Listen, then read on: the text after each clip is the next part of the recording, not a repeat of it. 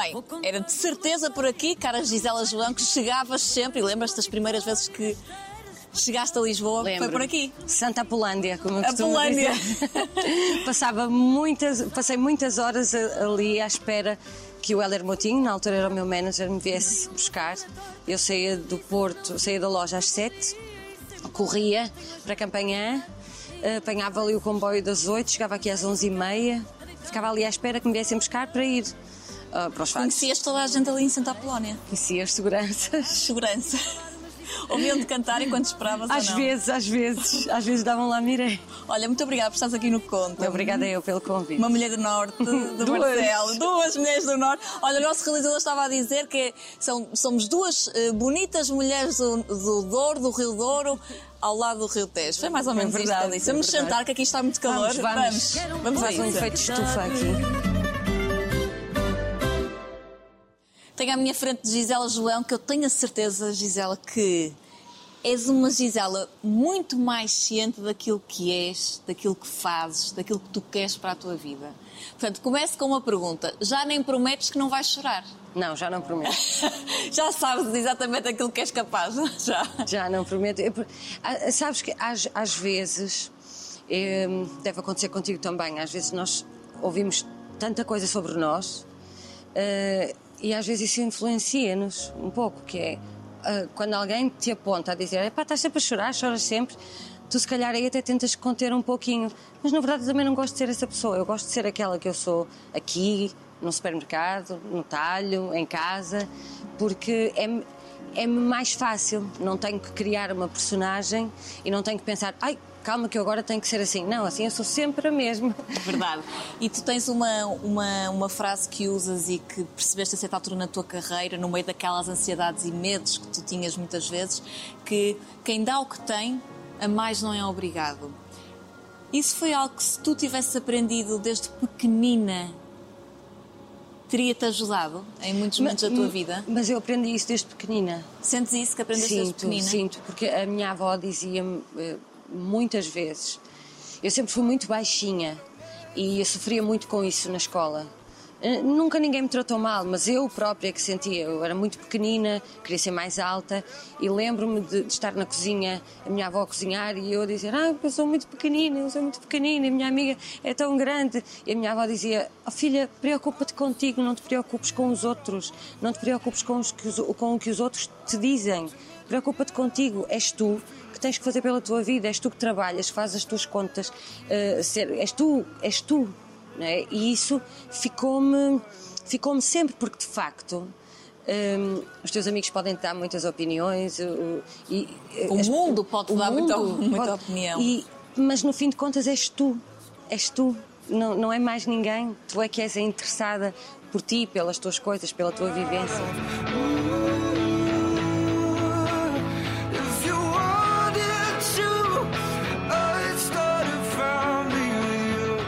Curioso que hum, para uma mulher com tantos irmãos e com uma vida tão preenchida em termos familiares desde muito nova, e vamos ter que ir até Barcelos, vamos ter que começar a nossa viagem em Barcelos, teres essa capacidade do eu, porque a tua infância foi a partilhar.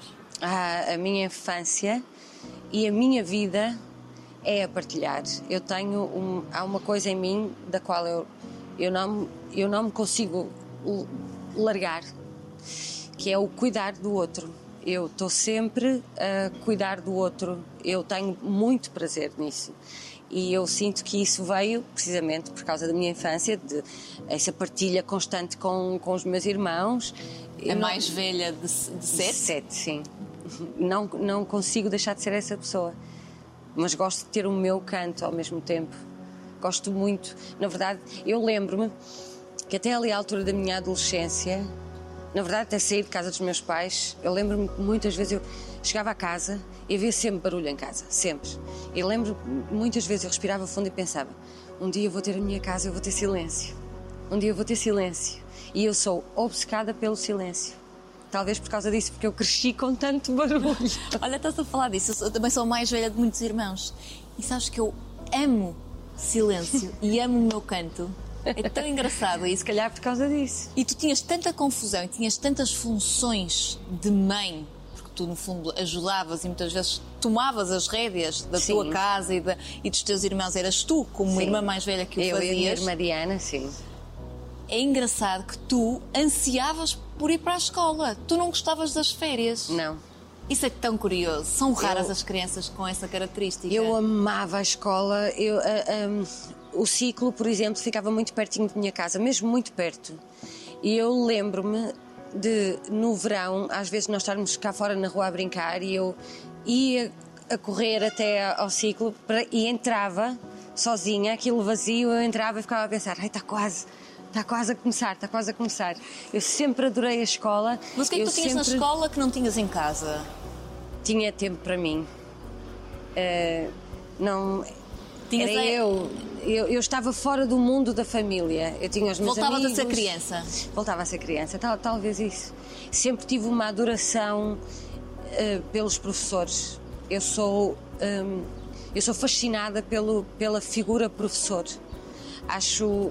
se- se- eu sou muito curiosa, gosto muito de aprender. Eu, eu- numa conversa, eu adoro conversar, numa conversa há sempre uma troca, aprendo sempre qualquer coisa e sempre, sempre fui fascinada pela entidade senhora professora que, que me dava tanto e que me fazia sonhar tanto e isso também me viciava.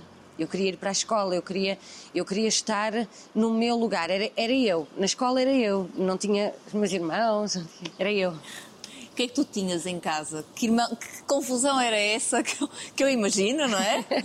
Já lá estive, mas que confusão era essa? Ahm, era uma loucura, era uma loucura. Nós, éramos, nós somos todos muito próximos, dois anos, dois anos e meio de diferença. Então era, era uma escadinha. né? Então a confusão era sempre muito barulho, era dois que andavam a brincar aos gritos, eram outras duas que andavam, eh, que estava a chorar de repente e a outra começava a chorar também. Ahm, eram vidros que se partiam, eram a minha mãe chegar a casa e dizer: Mas não há ovos, porquê? Porque de repente eu e a minha irmã Diana já tínhamos feito dois bolos, leite creme, era, era uma loucura. A minha mãe é uma mãe muito jovem e, e eu que sempre hoje- trabalhou. que sempre trabalhou e hoje eu olho para trás e eu penso, claro, a minha mãe era uma miúda com crianças para brincar. Ela deixava-nos fazer tudo. Tu, quando, quando a tua mãe te teve, tinha que idade? Tinha 20 Pois era muito, muito jovem. 20. Esse papel que tu assumiste, porque te deram, não é? Não tiveste grande opção, não é? Tinhas, alguém tinha que tomar conta dos teus irmãos porque a tua mãe estava a trabalhar, fez-te repensar a tua vida em adulta? Ou seja, o, o sonho de ser mãe eh, ficou um bocadinho mais dissipado? Não tens essa vontade porque já tomaste conta de muitas crianças? Olha, eu, eu, eu gosto muito de ter metas na vida, para não andar aqui assim ao Deus dará. E eu lembro-me que eu tinha uma meta que era aos 25 anos vou ter o meu primeiro filho, aos 28 vou ter o segundo e aos 30 vou ter o terceiro. Não tenho nenhum. Quanto mais planos se faz, pior é. É verdade. Eu adoro Então, nos dias de crianças. É, eu, eu adoro crianças. Ahm, Vejo-me a ser mãe, mas não é uma coisa que me massacre, sabes? Às vezes eu conheço pessoas, mas lá está, cada realidade é a sua. Às vezes eu conheço pessoas que vivem muito com essa. Eu quero muito, quero muito, quero muito, quero muito. Está tu, tá tudo bem na minha vida. Ah, já encontraste a pessoa certa? Não sei, eu acho que, eh, olha, como amigas minhas que já tiveram maridos e já não têm, que já tiveram. achavam que era, depois não foi, eh, portanto, não sei muito bem o que responder. Essa é pergunta. Hoje parece-me que sim, amanhã não sei. Em que altura que tu percebeste que ias deixar Barcelos? Percebi bastante cedo. Foi? Foi. Eu, eu tenho, eu sempre tive uma vontade muito grande de, como eu costumo dizer, eu tenho vontade de comer o mundo.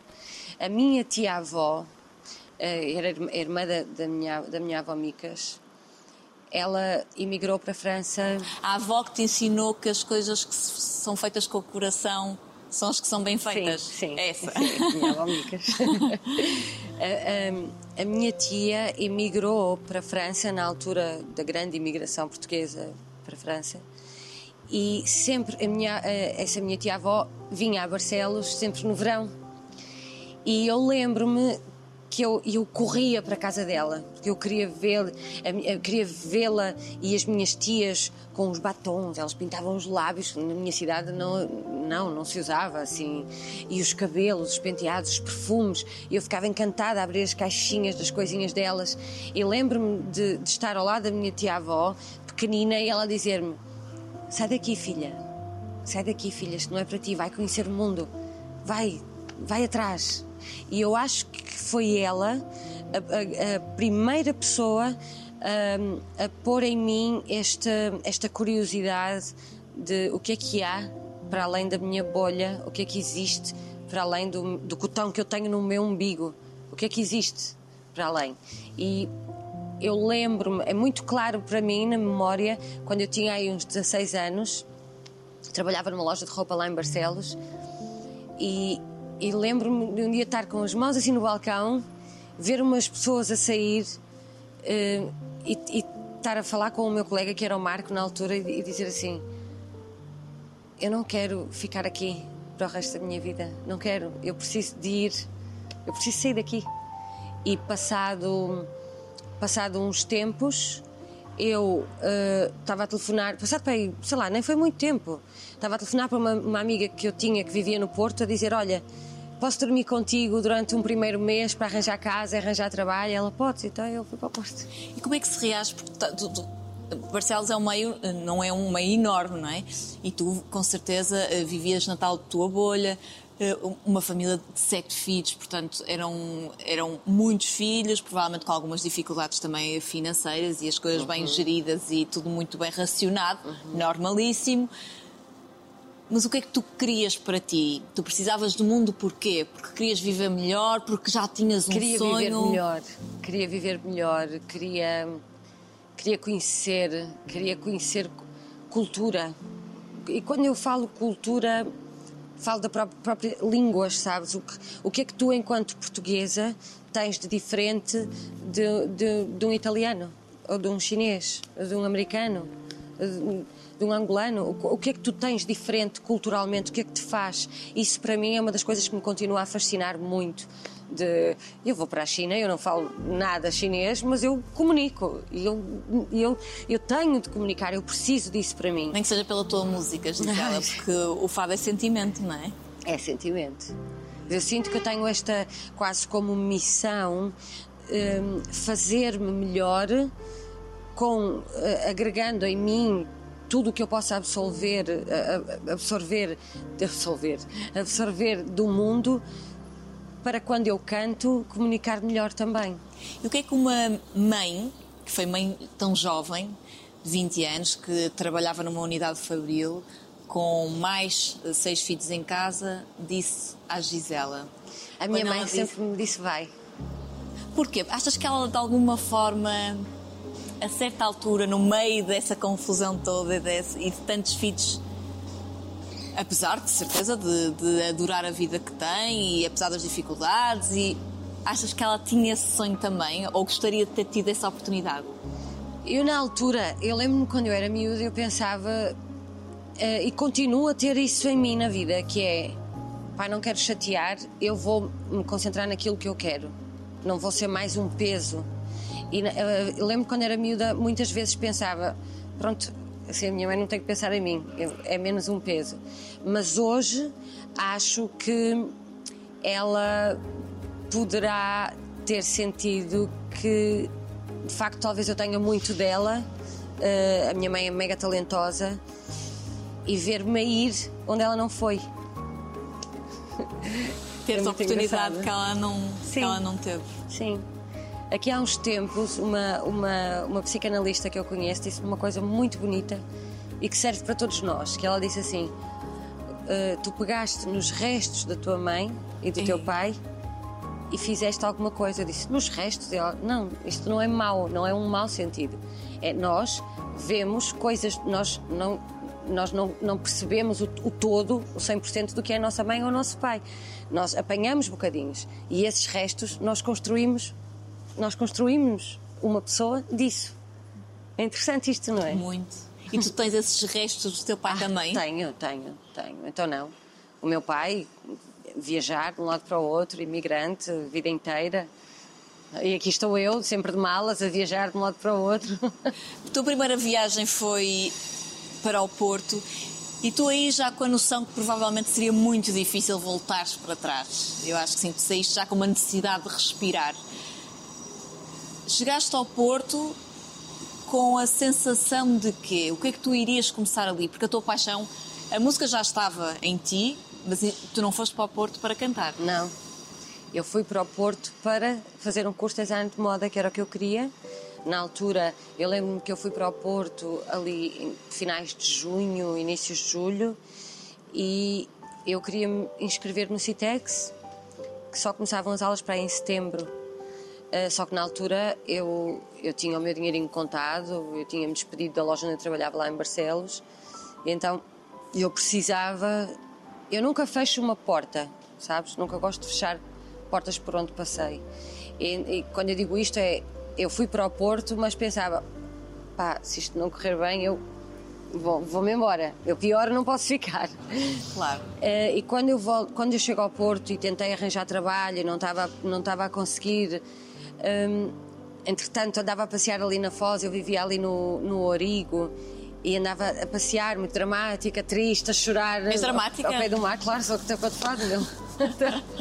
Tem que ser. Eu sou muito intensa, eu sou muito, eu sou demais. Eu sou muito, muito. Eu sou muito do muito. Do muito. Eu canso-me a mim própria, às vezes. Eu entendo que as pessoas se cansem comigo, às vezes, porque eu, eu sou cansativa porque eu sou muito. Não consigo ser de outra forma. Mas lembro-me que estava ali a- a- ao pé do mar. Eu adoro o mar, adoro a água. Tu adoras praia. é muito importante para mim, muito.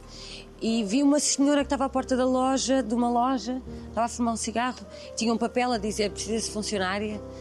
E eu desabei, eu disse preciso de funcionária, ela preciso. Ai, é que eu preciso de tanto trabalho. E a senhora disse: Olha, então eh, eu asseguro que a partir do dia 1 de setembro ficas aqui a trabalhar.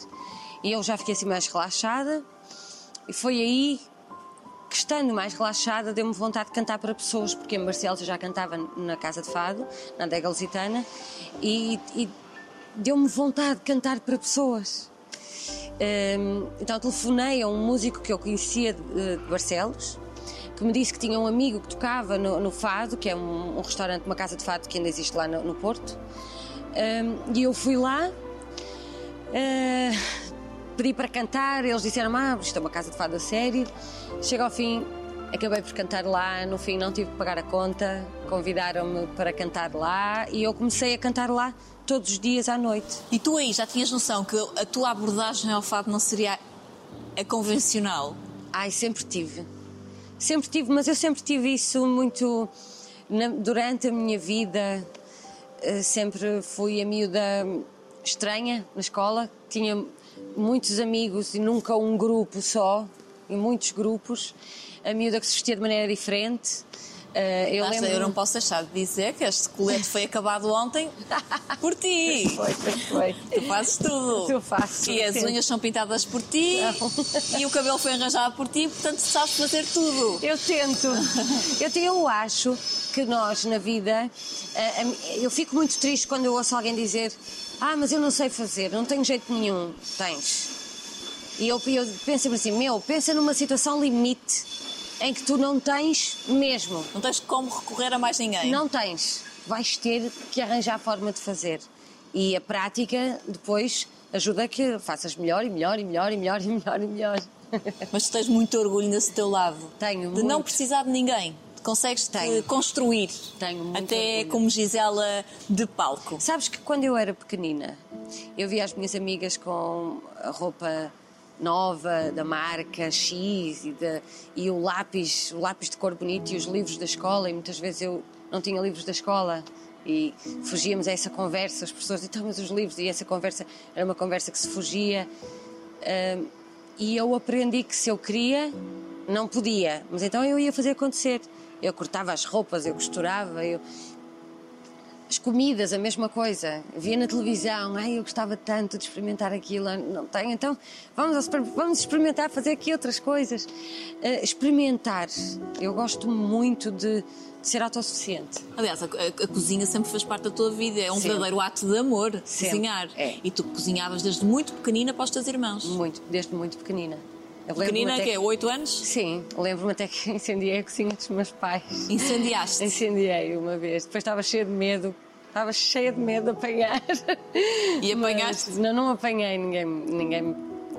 Lá está, porque eu era miúda. Claro, já Era fazias miúda. mais do que a tua obrigação. Sim, sim. Lá está, quem dá o que tem, A mais não é a obrigada. mais não é obrigado. Olha, voltando então à cidade do Porto, começaste a, a- a atuar na- nessa, nessa casa de, de fatos e percebeste de certeza rapidamente que era ali que te sentias bem, em cima de um palco. Olha, eu sempre me senti maravilhosamente bem. Mas ainda nessa altura, para mim era um hobby. Assim como eu tinha amigos que gostavam de jogar a bola uma vez por semana, duas vezes por semana, eu cantava. Pronto. E eu estava ali à espera eh, que as matrículas abrissem para eu ir para o meu tão amado Citex, que era para onde eu queria ir. Eh, só que, entretanto, eu comecei a trabalhar e eu adoro trabalhar. Eu adoro trabalhar, adoro ter compromissos. E eu, quando me enfio a trabalhar em alguma coisa, eu não consigo parar. E então eu comecei a trabalhar, entretanto, na loja, cantava à noite. eh, pensei, pronto, não me vou inscrever, inscrevo-me para o ano, porque agora estou aqui focada, estou a fazer isto. Então foi sempre acontecendo isso. A música foi sempre sempre eh, aparecendo na minha vida. Sempre eu cantava na Casa de Fato, depois comecei a cantar noutra também, depois comecei a fazer espetáculos que os músicos marcavam num sítio. Olha, tem naquela câmara vai fazer um. Ok, então lá ia eu. Olha, o meu amigo vai fazer um concerto. Ok. Então a música foi sempre ficando na frente, sempre na frente. Ganhando o seu lugar, o seu posto. Sim. E como é que foi chegar aqui a Santa Apolónia? E porque, porque quer queiramos, quer não, tu, tu sabias perfeitamente que o teu sonho, o teu grande sonho de pisar grandes palcos, eh, palcos, tu terias que passar por aqui. Era aqui em Lisboa que aconteciam as coisas. Era. E tu E tinhas continua perfeita- a ser. E continua a ser. E tu tinhas perfeita consciência disso. Sabes que é muito curioso. Eh, Eu gravei o meu primeiro disco em 2013. Eh, E passado para aí uns dois nome anos. próprio, o em nome Gisela. próprio, Gisela João. Em, passado para aí uns dois anos, o- um grande amigo meu, o Frederico Pereira, que foi o meu produtor dos meus dois primeiros discos, meu grande amigo, uma pessoa que me inspirou a todos os níveis, telefona-me e diz-me assim: Olha, estás sentada? Eu disse: "Eu Já nem me lembro. Bem, enquanto eu estava aqui a mexer num disco externo antigo, encontrei aqui uma pasta que diz Gisela. E eu vou-te ler. Está bem. Então aquilo datava de 2009, salvo erro, acho que era 2009. Ahm, E eu gravo o meu primeiro disco em 2012, imagina. E ele diz-me assim: Olha, esta pasta diz assim: Sonhos da Gisela. E eu lembro-me dele me ter dito: Olha, diz-me aí coisas que tu sonhasses. Se tu pudesses viver só da música. E eu que é que disse: querias fazer? Não, isso era impossível. Estás tolo, isso não vai acontecer, estás maluco. Ele: Não, mas sonha, sonha. E então ele foi anotando. Eu disse: Gostava de viver em Lisboa, gostava de cantar numa casa de fado em Lisboa. Qu- mas quanto tempo? Ah, dois anos, dois anos e meio, três anos. E depois? Depois gostava de montar uma equipa, gravar o meu disco. Olha, Tudo igual. aquilo estava tudo. lá, até músicas que eu gravei no meu primeiro disco. Músicas que gostavas de gravar, diz-me. Está lá. Estava lá escrito. Não voltaste a escrever nada? Por isso que a eu querer continuo. Sim, Ah, claro. continuo. Eu faria o mesmo. Continuo. Porque é muito importante, porque tu projetas e depois no teu dia a dia, inconscientemente, trabalhas para essas coisas. O que é que projetaste para os próximos tempos? Olha, projetei, eu tinha projetado muita coisa, sabes que no ano passado era suposto eh, eu fazer um concerto de lançamento do meu primeiro disco, eh, levar um autocarro de pessoas aqui de Lisboa, um autocarro de pessoas do Porto, até Barcelos e fazer na- na- nas festas das cruzes o meu primeiro concerto de apresentação do meu Sim, tu primeiro tens disco. esse lado muito minhoto presente e Tenho, ainda tenho, bem. tenho, e tenho. mantens. Tenho, mantenho, mantenho. Eu vivo na cidade grande, eh, mas eu sei que a realidade do que se vive aqui e do que se vive no Porto não é a realidade do nosso país. E, e- e é muito importante para mim chamar a atenção para a descentralização, dar palco a esses lugares, fazer um concerto importante em Barcelos. Há muitos anos atrás, um- eu ia fazer um Coliseu do Porto e duas pessoas da minha equipa estavam a viajar nesse dia de comboio para o Porto. Eu já estava lá no Porto. E uma das pessoas que, que viajava co- com, com o resto da equipa, é um grande amigo meu. E quando ele chegou lá, ele disse-me assim: Houve uma pessoa da tua equipa que disse. Eu estava-lhe a fazer umas perguntas sobre luz e sobre som e cenografia, essas coisas, e houve uma pessoa que me disse: Ah, pá, mas isso é para Lisboa, porque em Lisboa é que vai ser o grande. Não. Comigo, não. É tão importante o palco de Lisboa como Carcavelinhos da Apulia. Eh, isso para mim é muito importante porque eu sei como é que as pessoas vivem, não têm acesso. E quando me dizem, ah, mas ninguém compra bilhete, se fizeres um concerto, eh, em, sei lá, São Pai de Antas, eh, as pessoas não estão habituadas, não compram bilhetes. Compram, as pessoas precisam é que, é que as coisas aconteçam lá. Lá. O que é que tens de Barcelos? O que é que tens de. Ah, tenho, a língua afia- tenho a língua afiada, não tenho sangue de barata, tenho sangue quente, tenho a mão na anca, sempre pronta para fazer tudo. É o quê? Arregaçar a manga, está pronto. É, é uma coisa muito bonita que eu acho que acontece, que eu tenho como memória desde pequenina, a Feira de Barcelos. É uma coisa, as feiras são coisas que me encantam muito. Mulheres a comandarem o dia, de manhã, cedo. Eh, eu lembro-me que a minha avó saía para a feira às 5 da manhã para apanhar as lavradeiras, para apanhar as coisas mais fresquinhas. E eu, quando acordava e percebia que ela já tinha saído, eu vestia-me muito rápido e ficava sentada no sofá à espera que ela chegasse, à espera que ela me dissesse: anda comigo. Que eu só queria ir e, e tenho esta memória muito fresca de ver as mulheres de um lado para o outro com cestas, com animais, com, com ovos, com flores, com fruta e, e a mandarem vir umas com as outras, a regatearem preços e, e na banca. E, e isso é uma coisa que eu sinto que tenho em mim, de alguma forma está aqui, na regateira. Há uma citação tua em que tu, a certa altura, dizes, isto já foi há uns anos, que não gostas nada de vedetas e que nunca serás uma. Isso também vem um bocadinho dessa, dessa tua eh, Vem. educação. Vem, vem. Vem porque sempre me fez muita confusão. Eu sempre fui a menina na escola que, que tinha muitos irmãos, não tinha os cadernos fixos que as minhas amigas tinham, não tinha a tabuada do ratinho porque os meus irmãos tinham rasgado, tinham riscado Ai, e a tabuada vice-versa. do é? ratinho. Lembras as coisas- Então não lembro as coisas que tu. Eh, era a, menina que nunca levava os amigos a casa, era. Porquê? Porque tinhas vergonha ou porque não podias? Não podíamos, não podíamos. Eh, éramos nós. E E nós. já eram muitos. Já, já éramos muitos. E, e eu e os meus irmãos temos. Há uma coisa muito curiosa, há uma alegria. Nós somos muito unidos, muito alegres e muito divertidos, genuinamente. Eh, que é uma coisa que me fascina muito. Eh, e eu acho que isso está muito relacionado também com as dificuldades que passamos, que nos fez perceber que pior não podia ficar. Mais vale rir do que chorar.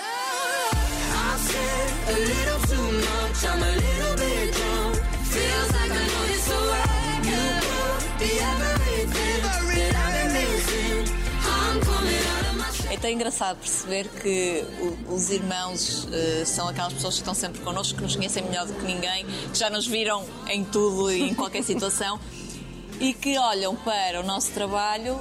Eu, eu falo no plural porque eu sei que contigo é igual. Como se fosse um trabalho das nove às cinco, Sim. completamente comum. Sim.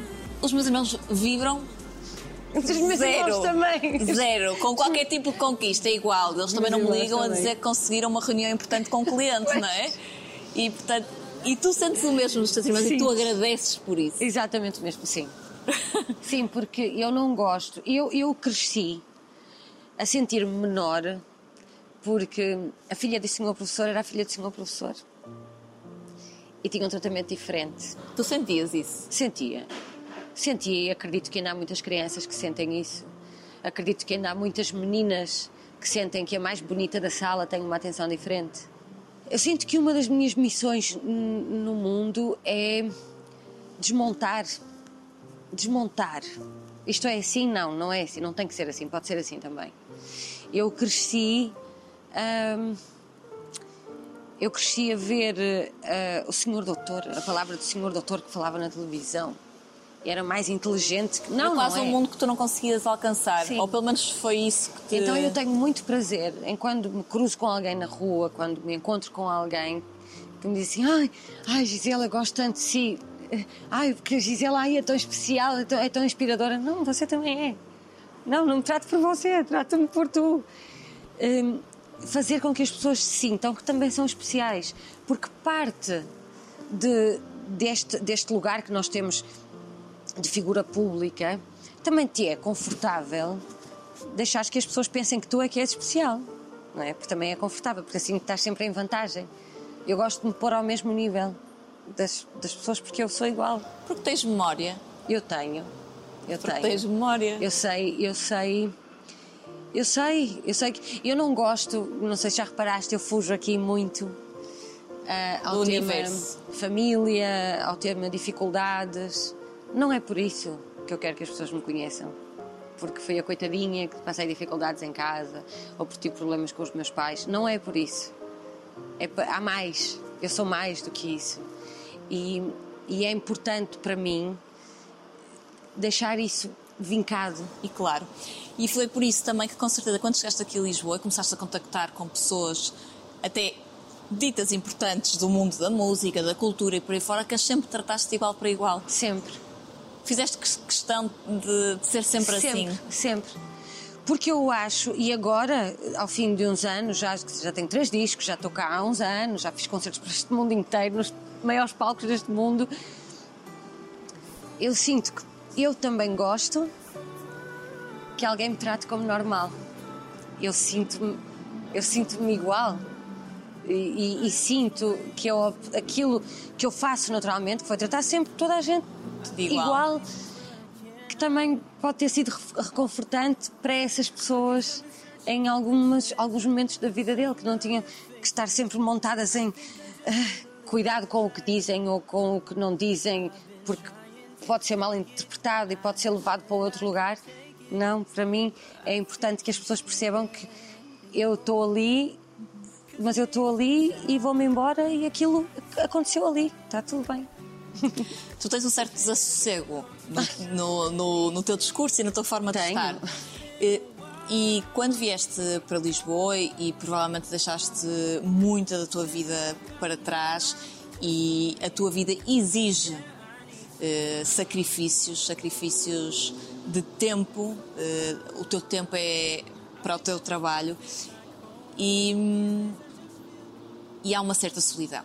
Tu agora vieste de uma, de uma altura diferente, não é? Que viveste muito em casa e, e abrandaste e com certeza refletiste sobre aquilo que, que vais querer no futuro, mas a solidão assusta-te. Os amigos não, não- já não te mandarem a mensagem para jantar assusta-te. muito, muito, muito, muito. Eu tenho, eu tenho combinado com algumas amigas. Eu nunca me vais deixar sozinha, pois não. E que tu às vezes levas uma para dormir contigo, não é? Quando tens assim uma noite aqui em Lisboa, quando tinhas, agora tens sim, várias. Sim, sim. Eu, eu, para mim é muito. As relações são muito importantes. E com o, o- com o, meu, o meu trabalho, uma das grandes exigências dele é o meu tempo. O meu tempo é, é para ele. Porque se eu tiver um concerto daqui a dois dias, o facto de eu hoje ir ter uma jantarada com os amigos já pode condicionar o bem-estar da minha voz para aquele concerto que eu vou fazer, para aquele compromisso que eu tenho só dali a dois dias. Então isso condiciona-me sempre muito. Eu não posso ir, ou eu não estou, porque não estou cá, ehm, ou porque tenho ensaios, ou porque tenho uma entrevista, ou porque estou a filmar, ou estou a fazer umas fotos. E então eu vou vivendo o trabalho. E de repente, quando em 2017 eu, eu tive um tive um quisto gigante num ovário que me fez uma hemorragia interna e, e basicamente eu ia morrer. Eu esse ano eu cancelei tudo, não, não fiz praticamente nada e percebi que eu tinha pouco mais do que o trabalho do- e, do- e que as pessoas do trabalho e as pessoas de amigos que foram ficando que eu tenho amigos da vida inteira mas eu já não já não faço parte integrante da vida deles do dia a dia Do dia a dia. eu falo com ele nós falamos eh, sei lá, dois em dois meses, três em três meses. E então, a partir daí, eu confesso que comecei a fazer uma coisa muito curiosa, que uma amiga minha disse-me, parece uma serial killer. Eu ponho na minha agenda alarmes para quarta-feira vou ligar à Ana, quinta-feira vou ligar à Teresa, vou ligar à Joana, para saber. E, e sabes que é muito engraçado que no- no- começou-me a acontecer uma coisa interessante, que é o telefone e as pessoas já não estão à espera hoje em dia que alguém telefone para saber Só, só porque sim, só porque sim. não é? Há sempre alguma coisa. Eh, E isso também me ajudou a firmar amizades que se calhar pensariam, ou eu também sentiria que era uma amizade uma coisa pronto, mais superficial. Não, não, é uma coisa muito séria, uma coisa muito séria.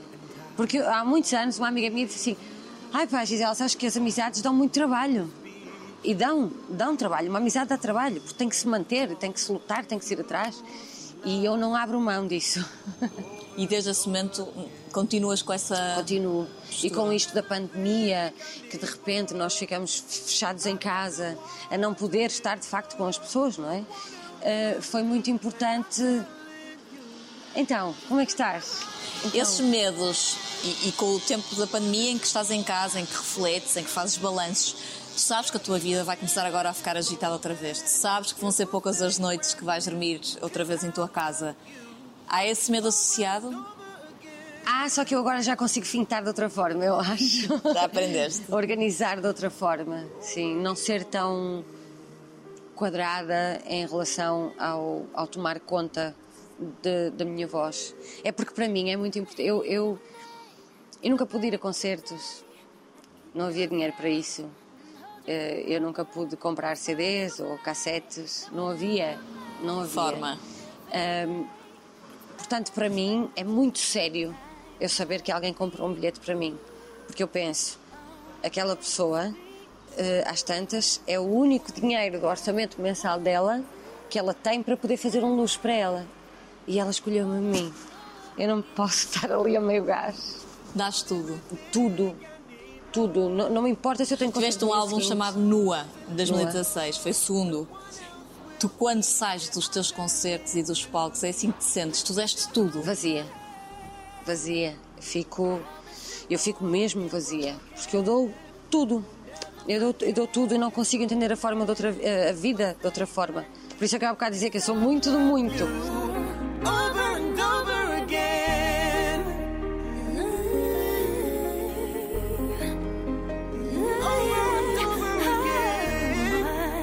Sentes quando chegas a casa depois de um concerto, nua e vazia?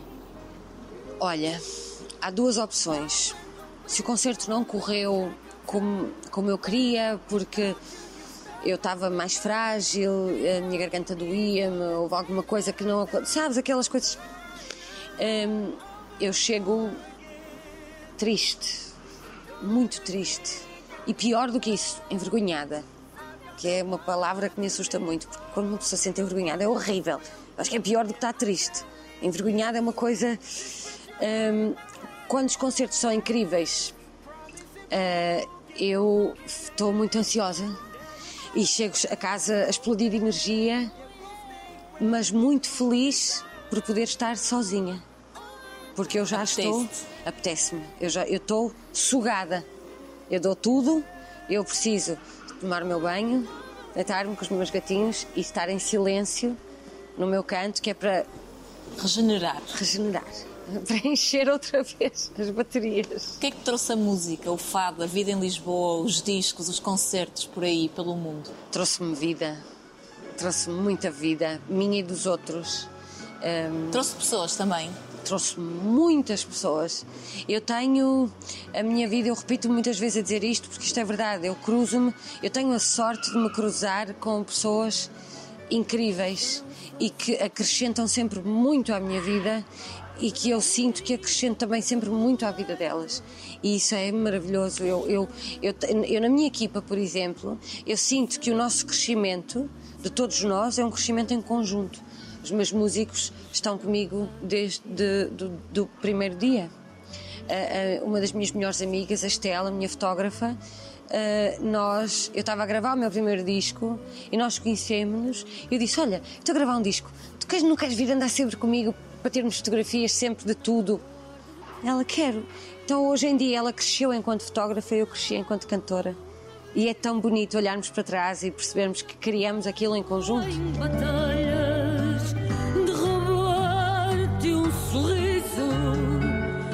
Gisele, tens uma forma de estar no fado, há pouco disse, muito irreverente, diferente, fora da caixa. E agora está tudo bem. As pessoas sabem disso. É assim, é a Gisela, nós aceitamos. Mas no início, de certeza que enfren- enfrentaste momentos mais complicados. As pessoas estavam formatadas para um fa- para um fado muito diferente. Eu ouvi, ouvi muitas coisas que não eram fixe, mas lá está. Eu sempre senti isso na pele, não só na música. Então, como eu sempre senti isso, já estava meio que preparada, não estou nem aí. Não estou nem aí. As pessoas não estavam preparadas para uma Gisela que usava sa- sapatilhas a cantar fado, que vestia-se de forma que não Eu era acho habitual. que- eu acho que as pessoas estavam preparadas, achavam era que não estavam preparadas. Porque o, o que, o, que, o que me dá este, esta vontade sempre foi o facto de sentir que eu eh, sou uma miúda com 30 anos ou com 25 anos, porquê que eu tenho que me vestir como uma senhora de 50? Não, porquê? Não. O que canta sou, é a minha garganta, sou eu que canto. Não é a roupa que eu visto. É aquela frase de não é por te vestis da feira que és da feira. Não é por te vestis de médico que és médico. Não é por te vestis de fadista que és fadista. Então isso para mim, eu adoro desconstruir isso. Eu lembro-me que era criança e nós, eu nunca fiz a primeira comunhão, mas lembro-me que eu queria ir para a catequese, lá está, porque como não era obrigada, eu queria ir. As minhas amigas da escola iam, então eu queria ir. E lembro-me de, de pôr assim um vestido de domingo e de pôr umas sapatilhas todas rotas. E era, era, aquele, era aquele desconstruir. Eu sempre fui essa, essa miúda, sempre. Tu agora, no All Together Now, mostraste ao público e ao grande público eh, a tua essência. Eu acho que. A chorona.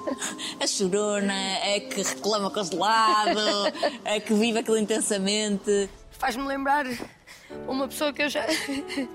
outra, outra pessoa que eu já fui. Eu vivi no Porto há alguns anos e eu tenho muitas saudades daquela vida. Às vezes vocês veem estes programas por querem ser famosos.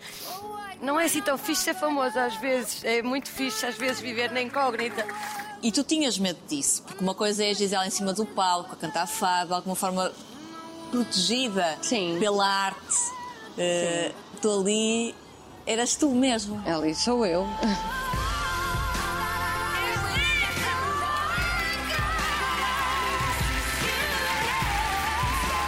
Tu tiveste para não aceitar. Eu tive para não ser. Aliás, o meu primeiro, a minha primeira resposta foi: não, não vou aceitar isto.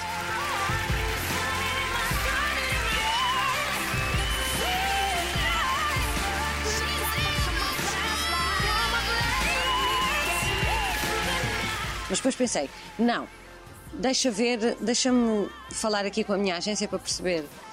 Hum, e depois pensei: não, eu vou, até como desafio para mim, não, vou-me desafiar. E foi super interessante. Eu diverti-me imenso.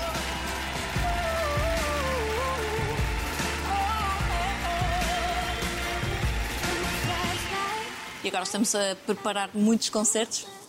Olha, espero que sim, porque isto é tudo. É um dia. É um dia Foi um vazio. Foi. E Eu sei que agora. os músicos passaram por muito. eh, Estão a passar ainda, estão a Ainda. passar ainda, porque nós estamos com um ano e meio de atraso de agendas. Portanto, todas as coisas que iam acontecer no ano passado acontecem este ano. Então, a elasticidade das agendas por parte de quem marca os concertos está bastante condicionada. E hum, encontrar as equipas de novo, uh, trabalhar de novo, organizar um concerto de novo, isto é- parece que é a primeira vez para toda a gente. Uh, eu, eu só quero é voltar à estrada. Eu quero cantar para as pessoas. Tens saudades do palco? Tenho muitas, tenho muitas. Olha, sabes que eu tenho mesmo muitas saudades? Do quê? Acabar o meu concerto e eu adoro ir a correr para ver as pessoas a sair, para ver a cara das pessoas. Porque, cara? porque, não se- porque isso não se disfarça. Elas ou saem com uma cara de seca, ou saem com um grande sorriso, ou saem a limpar os, os olhos, né? e isso como elas não estão à espera que eu apareça assim, estão- eu estou a vê-las, elas nem sabem que eu, que eu estou ali. Eu adoro fazer isso, tenho muitas saudades disso. Olha, aqui não há pessoas, mas há um palco. Ah, ali. Vamos ali? Vamos. Pai, eu adorava que tu cantasses, mas eu não sei se essa tua, essa tua voz soube jantar, soube jantarada ontem.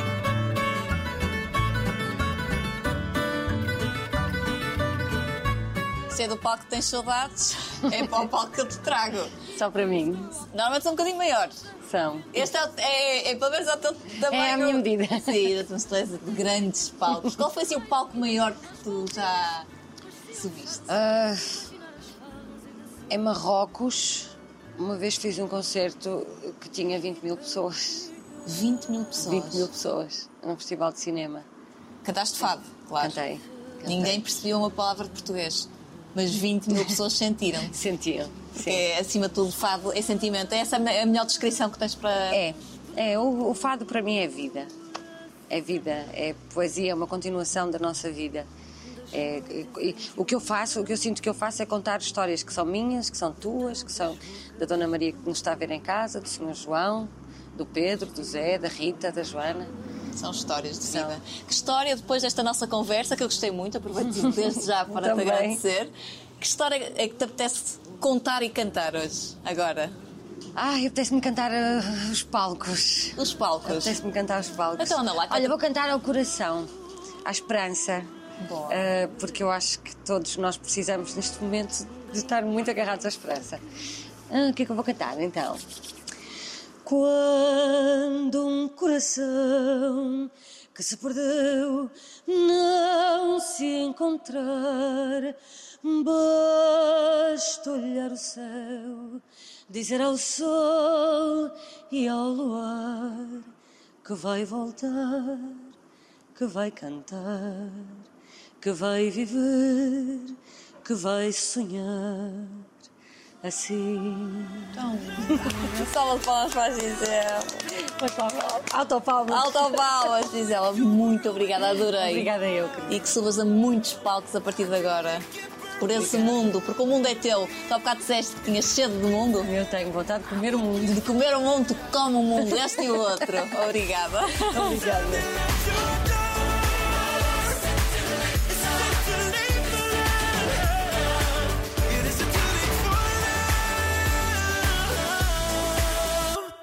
it.